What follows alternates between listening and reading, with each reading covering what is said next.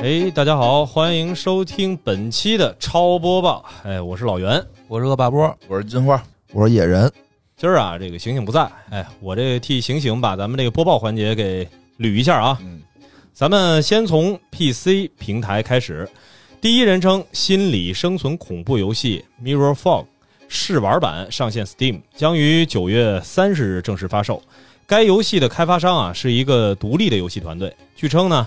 这款游戏啊，受到了寂静岭以及平行维度的启发，玩家啊将在恐惧和疯狂的现实之间漫游，运用智慧解决难题，探索世界。官方还揭示了游戏的核心机制，通过镜子在维度之间相互穿越。从公布的游戏画面来看啊，该游戏的画面啊，确实是沿袭了寂静岭的这种恐怖氛围，怪物的形象呢也是。极其的具有欧式的恐怖元素。Miro 不是那个三消啊，大家别一听 Miro 就激动啊，后面还有一个 Forge，Miro。反正我看每期评论都有问三消呢啊，是大家就已已经有一个固化的思维了，对吧？一说聊刺激的，就是三消。对啊，上回金花说完刺激的，底下评论好多都是又要聊三消了。这三消都成这咱超游一梗了是吧？我操！我当时找到的流量密码，没想到使不下去了，使不下去。我当时给大家想找老西西给你看看吧。给你放点黄胆汁，没毛病，说对吧？说对，说对吧？是不是神医？神医，神医。哎，就说说人这个这游戏吧，这个恐怖类恐怖类游戏，恐怖类游戏又有新作了，嗯，有新作了，因为前两天。东京线就已经上了，一点都不恐怖。玩了吗？玩了吗？还没呢，但是我看了，一一点都不恐怖啊！就是感觉评价，但是我看的评价是说，都有的地方很恐怖，说他那个复刻了一些那个日本的恐怖电影的咒怨，对对对，咒怨有一房子进去跟咒怨那楼梯一模一样。但是主要你是带着法术的，你还怕这些吗？你就有一种到哪都是，哎，鬼怎么还没有？快点抓起来！明白了，明白了，就是我当时玩那个。生化危机的时候用修改器，全程扛着火箭筒就找找 僵尸，你一点都不害怕？怎么还没有？怎么都是弱鸡？对，等着他们赶紧出现。哎，那天我看他们说有拿那个玩那个生化危机，可能是奖励也好，是修改，不就是扛着火箭筒吗？说打那个生化危机二的那个重置版，追击者追你，当你掏出火箭筒，追击者扭头走了。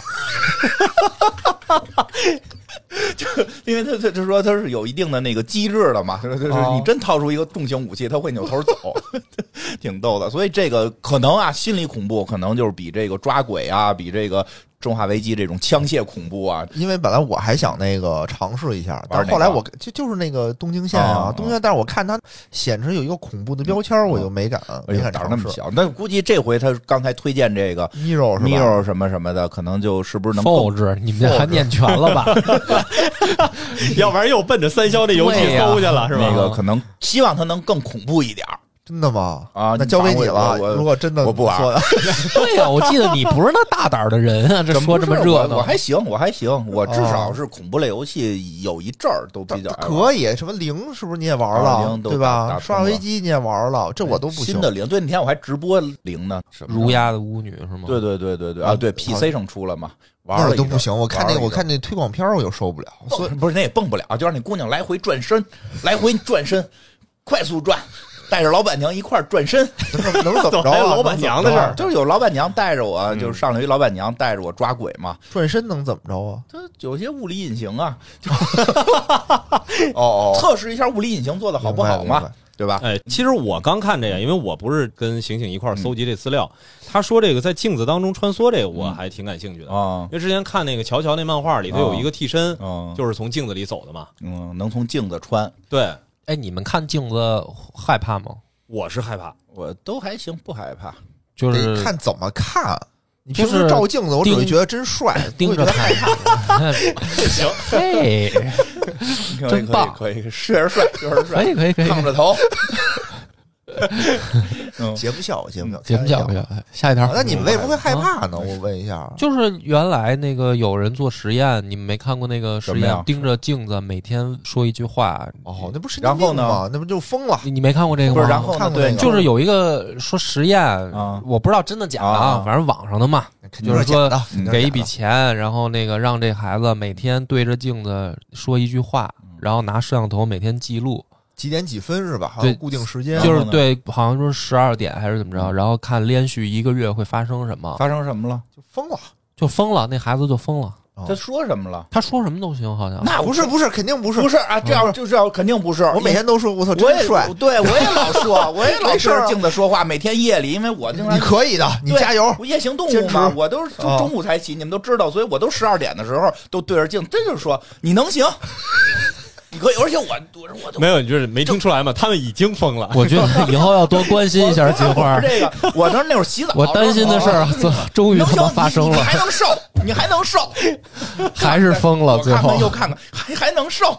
比昨天瘦了一毫米，加油！我每天夜里十二点都说这个没事。说这个镜子恐惧，这个这确实是这一个比较经典的那个恐惧元素。这倒是，这倒是。对，这有有人对这个敏感，有人可能确确实实对这不敏感。那我看出来了，就是醒醒应该是一个恐怖游戏爱好者，因为但凡是有机会，他得报点这个恐怖游戏来，是吧？他今天可没来。哎，出什么事儿了，对吧？哎，不过说这个呢，其实就是看它的玩法吧。我觉得看玩法，因为之前我玩过一个，其实好多游戏也不算恐怖吧，就是半恐怖类的，但是就挺阴暗的那么一游戏。嗯，它是以影子作为一个主题，就是你在这个游戏里有一些光影嘛，然后你那我记得是，就是我控制的人实际是个影子。嗯。就是你可以在影子跟光明和黑暗这两个来回穿，明白？但是你穿到影子的时候，就是你就不受现实物理法则影响了。但是受到影子，就比如影子在哪儿，你就离不开这个影子，或者影子就是你看前头有一个地儿你过不去，但你想法扳倒几棵树，这树有一影子搭过去了，然后你进入影子状态，从影子你就能跟桥似的走过去。明白了，明白了。你不能在太阳地儿底下就凭空出一影子，这不行，对吧？你得你在哪溜着影子边但是那影子。在现实世界弄制造出一个影子，然后你回到影子世界，这个影子就变成一个通道，可以通过一个你现实世界过不去的地儿。其实它就等于把这个元素变成一个玩法了。嗯，这个我觉得你啊，以后在家呀少玩这类游戏，就是见不得光啊，什么在影子里走啊，对着镜子说话。不是你说这游戏这大 boss 肯定是天津饭，是吧？就就你现在这个精神状态上，太阳拳让我们很是担忧。没事，我很健康，很健康，自己。在家对着娃娃说话，对着镜子说话，这是，哎呀，太吓人了！你来吧，来吧，咱这个下一条吧。这 PC 平台的第二条啊，这个受到咱们听友的推荐呢，关于《最终幻想十四》六点零版本的更新公告。三月十六号啊，人气和口碑双丰收的 MMORPG 好评大作《最终幻想十四》六点零版本《小月之中途》正式开服。开服当天呢，大量的玩家涌入排队等待，只为第一时间体验六点零的新内容，人气啊，可见是非常火爆。嗯，随后呢，官方也是及时应对，确保了后续玩家进服体验的良好的这么一个体验。六点零新版本呢，小月之中途带着全新的内容而来。首先是六点零新主线剧情的加入，在这次的新冒险中呢，玩家是将踏足新区域，挑战新副本。去一步步揭开海德林和佐迪亚克故事终局的篇章。对于这次《最终幻想十四》六点零的宣传，官方呢也是下了血本啊，在玩家聚集的热门 APP 平台，比如说 B 站啊、微博、抖音、贴吧和 NGA 论坛，均投放了开屏的广告。但是没找超级文化投广告，哎，我觉得这是一个他们的失误，失误，失误，嗯啊，但那为什么咱们还给他做宣传啊？啊，这个得问问醒醒啊，他是不是单独收钱了？这个你发现没有？刘主任那会儿好像单独收过几次钱，对，不来了，不来了，不来了。哎呦，哎呦。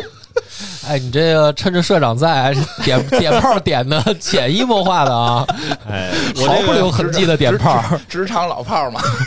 对，我先把这条资讯咱们给继续说完啊。还有呢？对，这个《最终幻想十四》这个玩家呢是非常的买账的，都惊呼是 FF 十四终于有钱了。嗯，对游戏的认同感呢直线提升。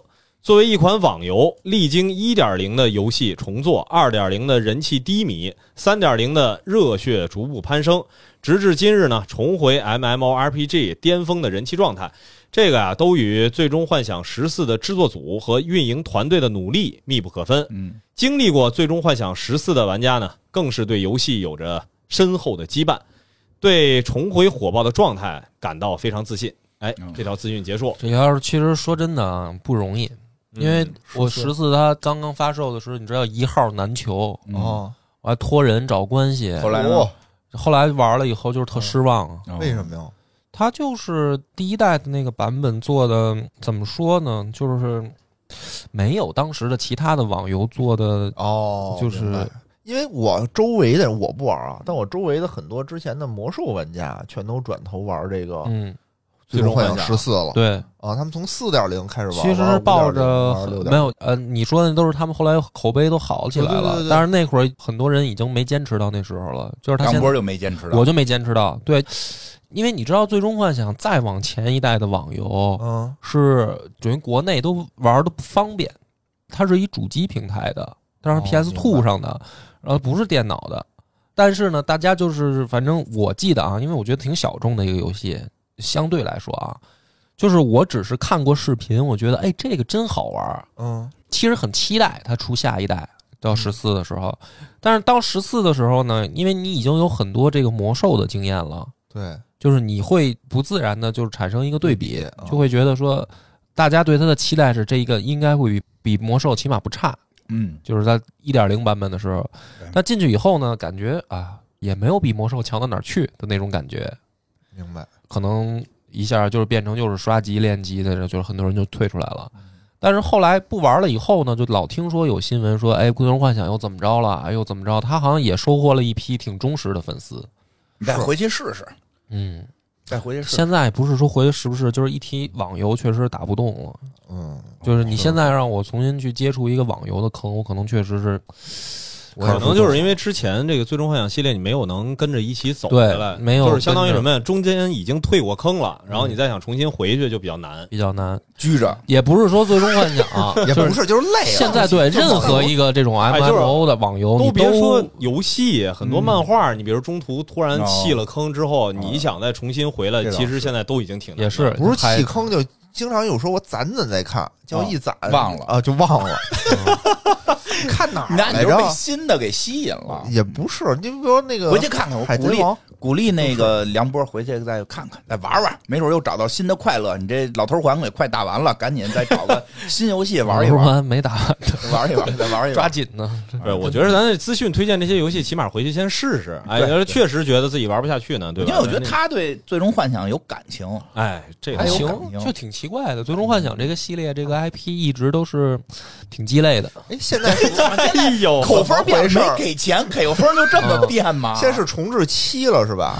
七早就重置了，哦七早就重置了，七也玩了啊。不是现在电脑上也各种改模吗？看哦，什么玩意儿，哪儿都有改模。一上电脑就由不得那什么了。人家做了那模不能随便改，不是改模啊，模组啊就是那那人物进去之后，他哦换他穿什么衣服啊，就不是你说了算了哦。但是人家这回人做了，人就没做里边玩儿。你说反了是吧？啊最终幻想这回是大家上了电脑以后，我我不知道现在什么样啊，反正当时刚出来的这个说开始改模组是进去以后，就是玩家就把衣服扒了，扒了以后发现里面是空心儿的。对他做的空没心儿了，让你扒不了，让你扒不了。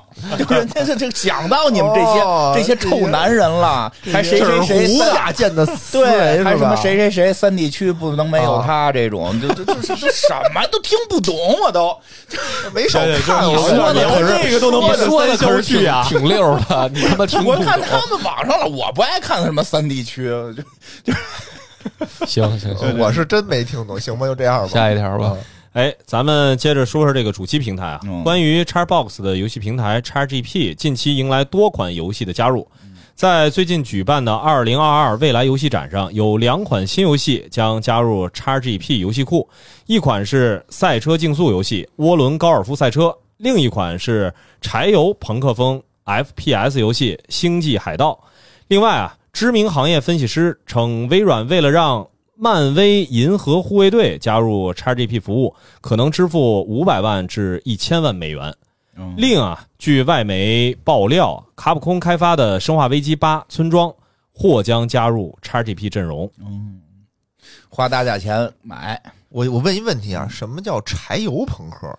就是 这怎么你想柴油烧完那烟儿，啊？什么烧呼呼的啊，那跟那个汽油蒸汽朋克有什么蒸汽蒸汽蒸汽朋克就是感觉是白的，柴油水蒸朋克就是黑气的，是吧？对呀，就脏一点儿呗，更脏。更脏啊哦更脏啊，对吧？柴油还有汽油呢，行了，别胡说八道了。哎，正经聊一个，就是你们怎么看这个嗯 XGP 它这个事儿啊？就就是像一统天下呀，是吧？会成为趋势吗？你觉得？为什么呀？这不花钱吗？有钱啊啊，有钱！我靠，大家谁跟钱过意不去？我现在就很多游戏都在 XGP 上有可能，嗯，因为它便宜。便宜啊！要不然这个一个有上百块钱的游戏，我跟你这儿对吧？一个月花不了多少钱。但是你看，你已经尝到甜头了。嗯对，金花，你还没去这个体验，我也没有。嗯就为什么不体验呢？就是我就这么举一个例子啊，嗯我觉得玩家他也分重度的和轻度的吧。嗯重度的玩家呢，有的时候是适合就是去带着点鉴赏的心情，就是嗯我在挑一款游戏决定投入时间之前，我会经过一个筛选。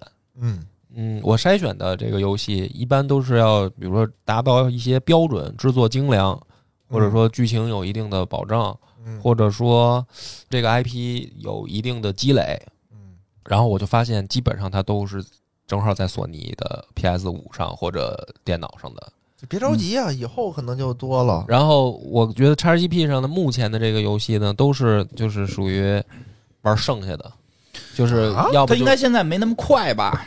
你看啊，他嗯他现在那个之前《帝国时代四》，嗯那不是那是他们自个儿加的嘛？对啊，自个儿加的啊那个，之前咱们还聊过的，就是日本黑道的那个游戏，但它都不是首发呀。如龙对，它不是首发，对啊，就我们节目都所以它。它其实适合的可能是那些对游戏还没那么了解，又想尝试一下，又不知道选什么的。你就这么说吧，它其实有点像是一个聚合型的嗯这么一平台了就。这么说啊，就是什么时候嗯它首发多了，那自然它就越来越强了。对但是它的这个模式不可能去做抢首发这个那事儿就是那对，那就看打折就这事儿就就是这样。你比如说像我们着急玩的人，就是对一个游戏啊，就是其实这分几种，就是这种，我就玩游戏，我不弄那么多游戏，我也玩不过来。但我玩玩每个游戏，我基本得他玩过了，玩一喜欢的。但是他出了，我挺着急玩的，他上头没有，那我肯定就还得用原来的渠道，对，对吧他他是这么一个逻辑。你说那个就是，比如说现在游戏荒了，找点老游戏，可能用他那个，因为哦便宜，对，对吧？对你就着急玩新的，可能还是得看谁是首发呀，谁是什么什么多长。我看现在独占都是限年限的嘛，什么独占一年呀、什么的这种。有道理。哎啊，这新闻还有个小的后半段儿，嗯，嗯就是最近在 Xbox 官方庆祝九周年的这个文章中啊，Xbox 负责人透露呢，自 XGP 服务推出以来，Xbox 已经向游戏开发团队和发行商支付了数亿美元的嗯这个许可费。会员呢，平均游玩的类型增加了百分之三十，玩的游戏呢增加了百分之四十，而这些游戏大多数都不在 Game Pass 上。嗯，反正我就觉得这种事儿就是 XGP 这个啊，就像女生的衣柜，又开始，就是很多的东西在里面，但是你会有一个感觉没有可玩的。也不一定，这怎么说呢？就是它一定会切 Steam 的一些份额，嗯，对吧？因为 Steam 它除了首发的那种以外，它肯定还是有很多，我说主机上的嘛就，还是有很多游戏它是老游戏嘛，对对吧？那肯定会切份额，这个肯定会切份额没没问题。但是它导流过去以后呢，就是说我会不会这种双平台我都首发，嗯，在 PC 上的这种如果他能做到这个，其实他就慢慢赢了。他应该是现在是积累，先积累一波人先。花钱但，是问题就是不得先花钱可能啊！如果你是游戏的制作商，你会选择这种方式吗？谁给钱多，我给不是？那你问题是你就靠这头几周正那我规就两边都正规卖呗啊？啥意思？是啊，就是，但是谁给我的钱多，我就在谁平台发呀，啊，都这样哎。我觉得这个从我的角度来说，有没有可能这个慢慢慢慢的能够再扩大一下玩家这个群体？嗯，因为说实话，咱现在一说说玩游戏，其实整个游戏的这个玩家群体，真正比如说玩的是咱平时聊的这些游戏，比较偏向硬核一点的，嗯还是没那么多。嗯，就是比如像 Xbox 这种方式的话，它最起码它是拉低了对玩家开始去玩这些经典游戏的一个门槛儿。对，要不然你从那那，些平台的话，其实你还是它不是一个集成式的嘛。嗯，这个我觉得这是不是是一个相对来说，看看它后续的发展，我觉得这些东西其实就是我们讨论说不清，因为它最后是个商业的事儿。没错，它最后是个商业的事儿，这就老跟人让我预测这漫威这个蜘蛛侠会不会什么不在漫威宇宙出现。我说这永远预测不了，因为那完全牵扯到的是索尼跟漫威他们两个，索尼跟钱迪士尼钱上的事儿。对，他们最后谈的不是剧本儿，而是分成比例。只要分成比例谈好了，它可以能复活都可以。就是其实是钱的事儿，就是说白了，就是再怎么发展，目前来看的话，它基本上还是买游戏为主，对，起码不会让开发团队在现阶段就把 Xbox 当成是一个首发平对，台。看它的那个投入产出比吧。其实那时候看投入产出比，比如说我现在投了十个亿，我觉得它现在都不用保平，比如说我能能能回到多少钱，然后我剩下的就当市场投资费用，我能把市场打下来。对，我打下来之后，最后我再出一绝招给你碾压了。我这个通过不是那么多着急玩游戏的人，我先覆盖到多少多少群体。是我覆盖到，比如说啊，着急玩的人肯定是少数，着急玩的人，比如有二十个人，举例啊，比如有二十个人，但我现在这平台弄了一堆不着急玩的人，现在有五百个人，嗯，这个时候我就可以跟出游戏的人说了，哎，我这儿有这么多的用户群啊你，想哪边首发？哦，开始可能是咱们能不能都首发？你那边嗯二十个人，二十个人首发，我们这边五百个人首发。虽然我们五百个人不是那二十个人肯定绝对玩，我们这五百个人不是绝对玩，但我们这五百个人里边，要是有百分之十绝对玩，不就有五十个人了吗？是对吧？那就算可以啊。然后一试，哟，他这边真是能这么多。然后下回就变成了能不能我们先发？对，都可以谈，这最后都是生意你说这有有点道理，都可以，都是买卖啊，小买卖，嗯小买卖。嗯，但是我觉得现在让我感觉这个事儿特别简单，就是你听说过有一个这个洗脑的，呃不能叫洗脑啊，就是有这么一个实验，嗯。就是发现不同地区捐器官的嗯。人签那个同意书，嗯。然后发现各个国家各个地区差别很大，然后有的国家的人就是会捐，有的国家的人就不捐。啊然后呢，一开始大家就琢磨说为什么，就是说是不是这事儿跟宗教、跟文化传统什么的有关系？嗯但是呢，这么一发现呢，就比如说啊，比如说你信仰某些宗教的，嗯你这个身体不能捐，啊比如说教义里规定啊，啊，说有没有这种可能？但是一发现呢，就是发现哎不对，比如说这个相邻地区的宗教信仰一样的，文化习俗也一样的。比如说 A 国家就是好多人都捐，然后 B 国家就巨少，说这是为什么呢？就是跟宗教还没关系，然后说跟文化传统是不是有关系呢？发现也没有，就是都是这样的案例。然后后来这个事儿解决了，就发现怎么回事呢？有的国家地区的那个同意书是你要是捐的话，你签字然后写一个同意；有的国家呢是你要是不想捐的话，你得签字同意。啊，嗯所以呢，就是说很多人呢在产生抉择的时候，让你主动去操作这一下，就往往是很低的。比如说同意的举手和同意的举手，对对吧？有的就是这个，个意思。所以呢，它其实跟什么这些什么信仰啊，跟这个习俗、跟传统都没关系，它就是跟人类的这个心理有关系。我当时就想这个问题，就是说，你让一个人去选择，其实不管是你签同意还是签不同意捐，最后这个研究也说明，只有签字的人是在自主决定。就是如果你不签字，实际上这件事儿你是没拿定主意。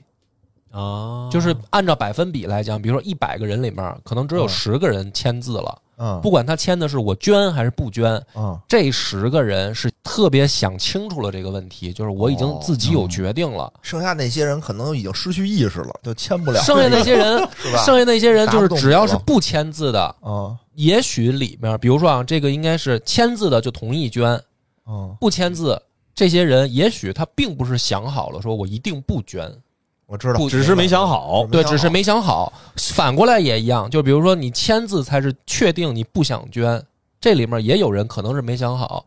所以其实这个事儿就告诉大家的是，只有当你有一个动作代表一个你自己的决定的时候，这件事儿它才是真的你想好了。我觉得这个就跟游戏一样，就是我们现在买一个游戏，不管是电子版的还是那个光盘，就这三百块钱我花了，是代表我的一个主观意识。而 XGP 那个，我想过很多次，因为我想我要不要买个 XGP，因为在过往的时候，我都是把主机都该买的嗯都买了，因为我都想玩但是到这一代开始，就是嗯尤其是 XGP 来了以后，我考虑过很多次，我在想，我没有哪个游戏我特地要上他那儿玩儿，就是那嗯它里面游戏该玩的我都玩过了，然后是有好多没玩的，可是那个东西我又并没有很强的购买欲望，那我买到的就是一种感觉，就是我感觉我我购买了这个平台以后，哎我可以享受那些游戏就等。到有一天，它这个平台上有你想玩的了，嗯，就肯定会买了，对吧？因为它也有首发的，对它那上面我经常会去看，它那上面也有首发的，但那些游戏确实也不是很吸引我，或者它的平台做的画面什么的不是特别的，需要几个设计师，呃，对，这还真是，真是，真是这样的。他那个咱们也需要设计师，他看不太明白他那个，嗯需要我这样的人才需要对，需要买一买这个金花的书，哎，就别买了，别买了，已经没提成了，不用再推荐了，不用再推荐了。这个时候就必须得找金花去给他们上课。啊对对对对，哎应该给我点钱，让我给他们上上课。嗯，怎么蒙人？这方面我中国游戏确实做的厉害。你上来你都不知道怎么着，就哗哗闪，你就想手冲，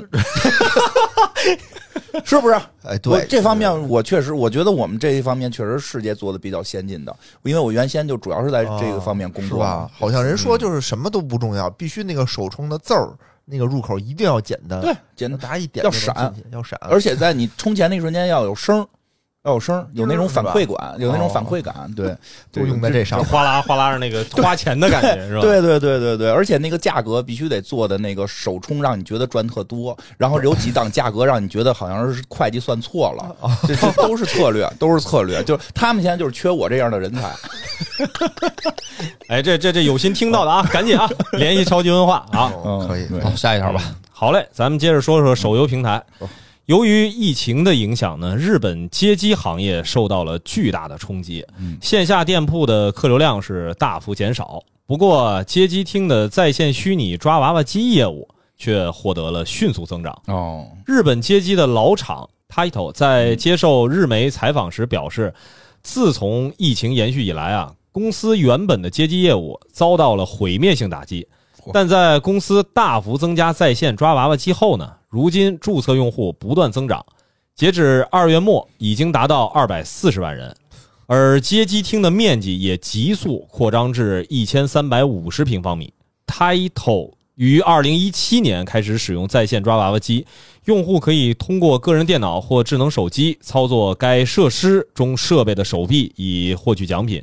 就摄像头看头看着，对都看着，摄像头是那种，不是说我就做一程序那儿抓，哎对不是纯虚拟那个哎呦喂，这行啊！国内也有，哎没玩过啊？这个一会儿一会儿跟你说，因为我这个做过这项目。哦天哪，我我玩过你。没发财，嗯，这摄像头是安装在那个场地的正面和侧面。这个特别那个容易传播，嗯，为什么呢嗯？因为我不是自己去抓，是小姑娘想要，对啊，对啊没，错，它就特别容易传播，哦，你明白吗？就是我明白什么呀？我我明白了，我明白了，有小姑娘，有小姑娘，对，就是小姑娘她说：“哎，这特好玩，你给我抓一个试试。但是从你内心的角度上去想，你会玩就这玩意儿，你接受吗？你玩这抓娃娃机吗？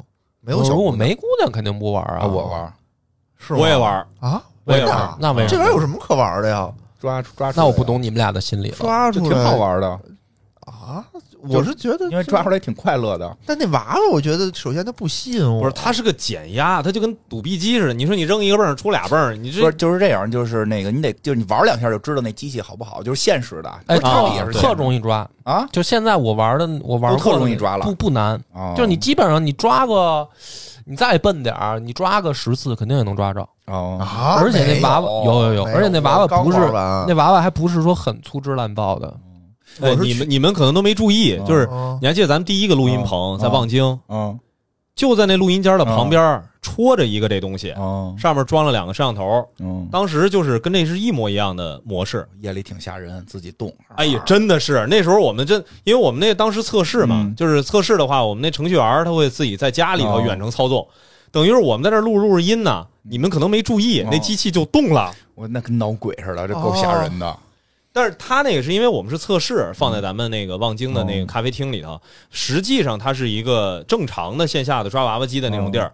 但是呢，这个机器会直接显示上面没有没有手柄，哦它是让你扫码远程操作，哦。就相当于你比如说你扫完了以后你记录下来，它有时候是小程序 H 五，但是对于我们这种经常抓娃的人来讲，这不行，不好玩是吧？不够必须没有实操感是吧必须得？有摇杆。但是其实我觉得那个摇杆也没有什么作用，嘿，就是你你你 我教你几招，准，我教你几招，我教你几招。听听你不是甩钩是吗？？对，啊甩啊，就是你转那个摇把，那上面那钩会跟着转，啊转大了就有离心力了。然后呢，然后这时候下去一个上来的时候，它上来还是带着这个旋转的，他不就把就把娃娃就不是甩出去了吗？对呀、就是要甩到那个洞里，不是抓起来到那个洞里，那个力量是抓不起来那个娃娃的。哦，对，因为我总感觉那东西就是就如果你想就是下去把它抓起来，就是、啊就是说瞄到了，一摁一个钮，这事儿你成功不了，永远成功不了。它里边有技巧，一个甩钩，一个是可以摁第二下。你知道第二下吗？我不知道啊第二下钩会抓，就是第一下是放，它哦实际上有第二下，第二下是抓，所以就是你可以控制它在哪个地方抓。如果你不控制，它就到底，然后你会觉得那绳都弯了，然后它再抓一下对，实际上不用，实际上你觉得到一合适位置，我就哪个钩现在都我想勾变了，现在好几种，就啊你说那个抓那是一种。啊，我我只会玩那个。然后还有一个是推，啊，对，还有刀的那些刀的那种那我都不会啊，我只会玩特传统那种老式的那个摇杆因。为那个三里屯那儿开了一家就特别大的一个娃娃机的这么一个店，那个刀的那种我见过，我去了。我我玩过两把，我我刀那其实也不难。我没没太没太发现秘秘二诀。十多次刀那个我不知道为什么，嗯就是我我有一次去玩，我第一次玩那嗯刀的，然后一下就断了那绳，然后那门就开了，嗯，那门里面就是那个五个奖品，有什么什么耳机啊，嗯。有什么加湿器啊什么的，就是发一个一个一个盒子 玩一那么生活的呀？啊，就是还有 家居用品就都是。五个五个盒子垒垒一个小包垒垒，对啊垒垒一块儿，啊，然后那门就开了，啊然后我就琢磨，我说全给你，全是你的。这是我都拿走吗？然后旁边也没人管我，然后我就拿了两个，我就把门给关上了。哎呦 哎呦，你都赢了！但是我就想，不会吧？是这太简单了二十块钱的事儿都给我，我说赢了。他妈上货来了吗？然后好多，其实现在好多还真有好多是去那种地儿上货的，因为比如我在大悦城，他们那种不是娃娃机，不是抓了纯抽签儿，啊纯抽签儿，它里边搁手办，它是叫那个抽签儿限定的，就是那种机器限定款。哦然后你根本我什么时候去那儿，什么时候里边是空的。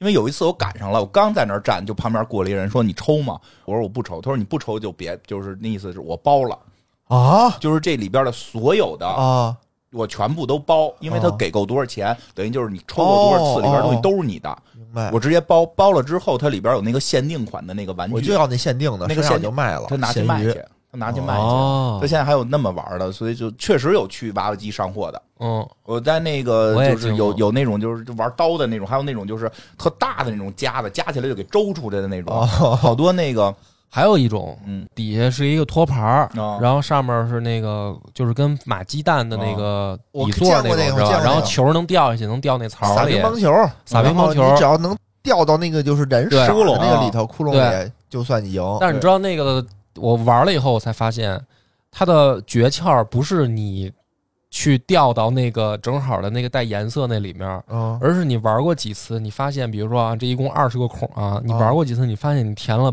八九个了，啊，然后你就会开始计算说，我要是把牙填满了，得多少？还有得多少？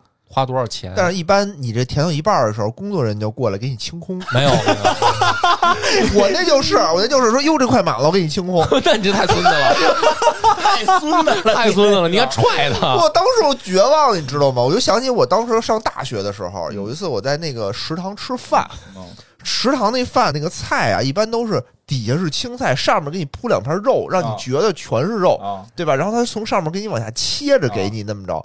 有的时候吧，他就特别鸡贼，嗯他就那上面的东西给你特别少，就多给你底下的啊白菜。最后的时候，我排队的时候，我发现那一盘里头吧没有菜了，全是肉。你觉得肯定是你我说我叫对我要抄着我叫这个，但是结果他把那盘拿走了，给我换了一盘新的。你怎么老能碰上这操蛋事儿啊？你确实是有上当受骗体太质，啊惨了，你这确实可以传授经验，可以不错。啊！嗯，反正这确实是有这种。但是我那个娃娃机上好多东西我都觉得不喜欢，就比如那种大娃娃，哎，现在还行，小娃娃嗨，其实说实话，玩娃娃机啊快乐的时候，不就是你练出几招来之后，然后一堆小姑娘甩是吧？对，在在那儿看的时候，啊你过去，你啪啪一抽，抽上几个，人姑娘说：“你看我现在晚上我也会甩。啊，什么玩意儿啊？人小姑娘就跟自己男朋友说：“你看人家都抓上来了，就是。就成就感，就就是成就感啊，就是现在就带媳妇儿去玩这这种小的，我们都不抓，就是找那种大的，能哦抱着走吗？成就感就是跟跟那个半个人一样大现在岁数大了都是带孩子抓，说看爸爸厉害吧，然后旁边你抓出来以后，然后找工作人员说：“哎，来给我拿出来。”哦然后旁边小朋友投来羡慕的目光，哎呦，就要这个。对，这时候我姑娘就是全场最靓的仔，这哦，我也是这个陪着姑娘，陪现在玩的多就是。陪姑娘玩。然后现在我都害怕了，嗯就怕我闺女让我给她抓娃娃。嗯，我都一般都说，哎，咱不抓那个，你要棒棒糖吗？然后旁边有那抓棒棒糖的，啊那说是抓，其实就是买，啊，对，就相当于肯定能出来，肯定能出来，嗯就是只不过就是出来最少出来一个，它是那种转圈儿的嘛明。白明白，对哦，这真的是这 对，但有时候那个娃娃机他们能调，他就调的你抓两把，你估计就抓不上来，是我都一个我都没抓上来有。的很明显然后。他那个是一般是你抓多少次，抓多少次，然后他就给你了。啊，然后到最后一次的时候，那哥们儿就直接把那个娃娃搁在那个就边儿上了，哦就马上一碰就能掉下去。对我也没抓着。工作 工作不是，我跟你说，还有最可气的，原来东直门那儿那个银座底那儿有一个，他那也是，就是说你玩多少次以后，还上不来，然后你就 C B C 到一个就是好像是多少钱吧，嗯。然后就是不限次，这个机器自己就开始了，就是给你一个提示，就是说我现在不限次了，哦直到你抓上来为止。哦，那你想这个，我后来好像一百多还是两百多吧，哦。我当时是什么呢？已经抓了五十多块钱了，哦。还没上来。我说那操，那这就咱今儿就就是他了呗，哦，直接就续到位呗，我就当我 买了呗，因为你都已经五十多块钱就是了。就是当买了。对，然后我就发现一个更恐怖的问题，哦就算不限次了，嗯人家有下班的时间，你到那儿都没抓上来，我他妈在那儿溜溜了 将近俩小时，就是人家快下班了，因为去的也晚，哦我就我内心就开始焦虑了。我说操，人家我还是弄不上来，这怎么办？最后给你一个吧。最后最后上来了，但是就是我真有那种机器，就是你别觉得说我塞到前旁边也是人指指点点说，你看这个对啊行这啊，哎，那不过这去日本玩的时候，真的不是那个有旁边有旁边有不明白的群众哦。跟小朋友，因为娃娃机都是路过商场什么哦看一眼，是。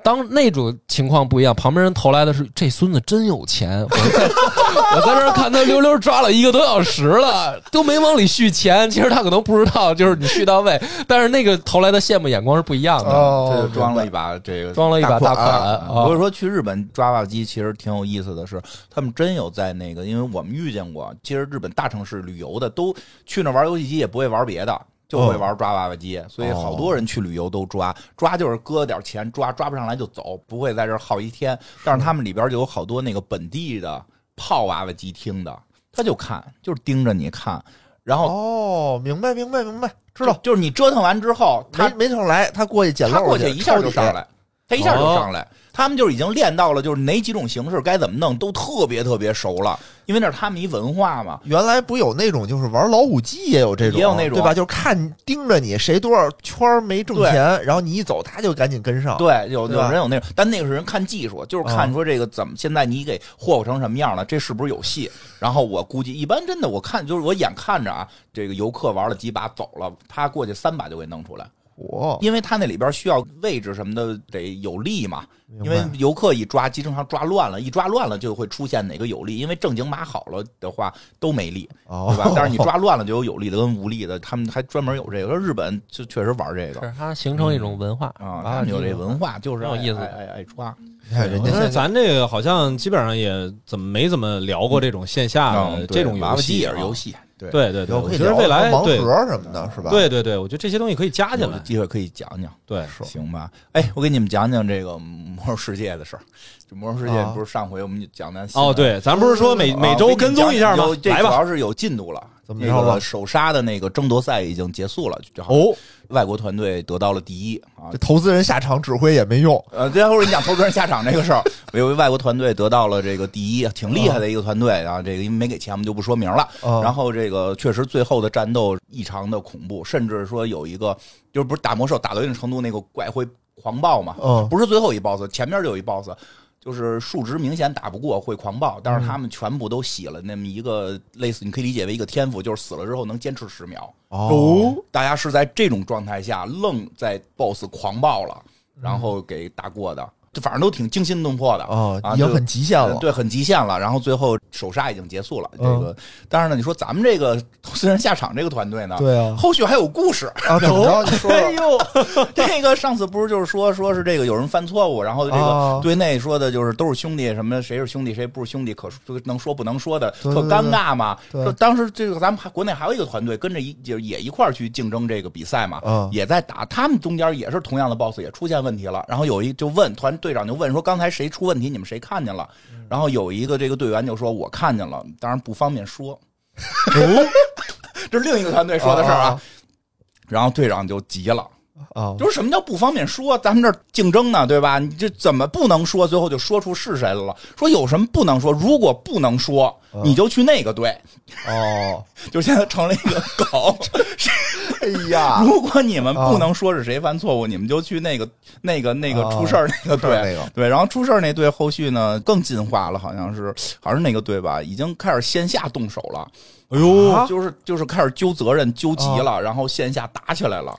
我看他们那个直播过程中，反正我听是底下已经开始，他不是坐一块儿吗？在网吧好像是有坐一一块儿的吧？这不人不是网吧呀，人不能是网吧那种工作的地方，就是网吧。你当私服呢是吧？就就动了手了，呗动了手了。哎呦！但是现在人家说了，说现在其实非常感谢这个队，因为他明显就是实力上就是说争首杀呢，第一名一直是争不到，可能能争前三，哦努努力争前三，大概这么个意思嘛。但是他这次一系列操作，让大家都关注了。又让大家关注到了魔兽世界争首杀。